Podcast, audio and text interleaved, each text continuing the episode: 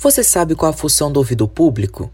O papel do ouvidor público é ser o canal, a voz do cidadão que chega até ele reivindicando, buscando melhorias do serviço público e, através do ouvidor, como um canal, chega à gestão pública. Qual é, vamos dizer assim, a missão maior do ouvidor? É sempre buscar a eficiência do serviço público. A importância da ouvidoria para o cidadão, para a cidadã, é, na verdade, poder exercer legalmente a democracia participativa. É bem verdade que a democracia participativa, ela também tem outros meios de se exercer, através dos conselhos de políticas públicas, das audiências públicas, enfim. Mas a ouvidoria é aquele momento em que o cidadão, a cidadã, vai até ao gestor público, ao governo, e pode dizer ao governo o que está incomodando, o que não está sendo, vamos dizer assim, não está sendo exercido corretamente enquanto política pública e também sugerir novas políticas públicas, assim como ele vai também fazer elogios.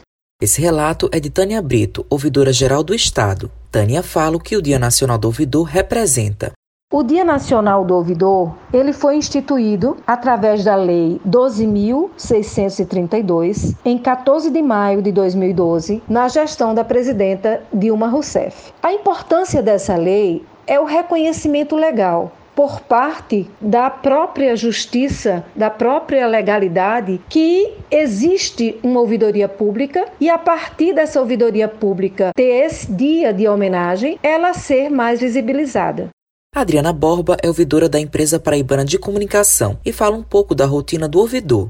Na verdade, a rotina do ouvidor vai por duas vertentes, uma previsível e a outra inesperada. Não sabemos qual a demanda que nos espera naquele dia. Podemos ter um acolhimento de demanda por elogios, sugestões, reclamações e até mesmo de denúncias. Temos que estar preparado por meio de qualificações rotineiras. Então concluo que as demandas, cursos, treinamentos, lives é que nos qualifica para os desafios do dia a dia numa ouvidoria. Matheus Silomar para a Rádio Tabajaro, emissora da PC, empresa praibana de comunicação.